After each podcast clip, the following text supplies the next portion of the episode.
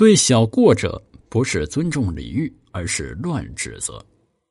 那么这种人啊，就像鸟往这个网络中钻，是凶险无比的。这就叫自找灾祸，自找罪受。处于阴柔之位的人，也许是领导，但也绝非九五之尊，放肆狂妄，凌驾一切。而亢呢，就是狂傲啊之意。骄狂就是龙尚且有悔，何况他人？对上辈的过要敢于纠正。啊，蛊啊，就是蛊惑的蛊啊，在古汉语词中呢是不好的词语。尽管古人解蛊做事，那么在易经中啊，誓词多用，蛊呢做事解，固然不错，但绝对不是好事坏事错事也是事啊。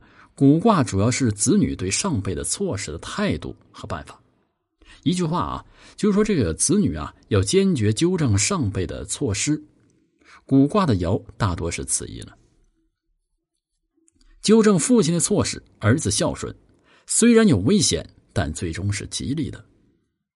六二卦象，啊，这个说着儿子还没有居正位，要纠正上辈的错误，是要冒风险的。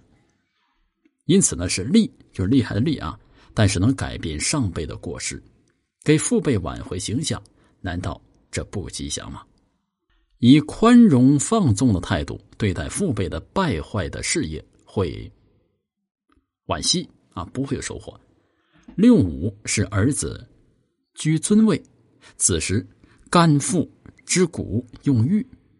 啊，说纠正了父辈的过失，受到了称赞，说明儿子用美德振兴了父辈的事业。儿女对父母的古事能纠正，这是值得肯定的；而对自己的过，要及时纠正。君子见善则迁，有过则改，绝不要对自己的大小过啊。来采取无所谓态度。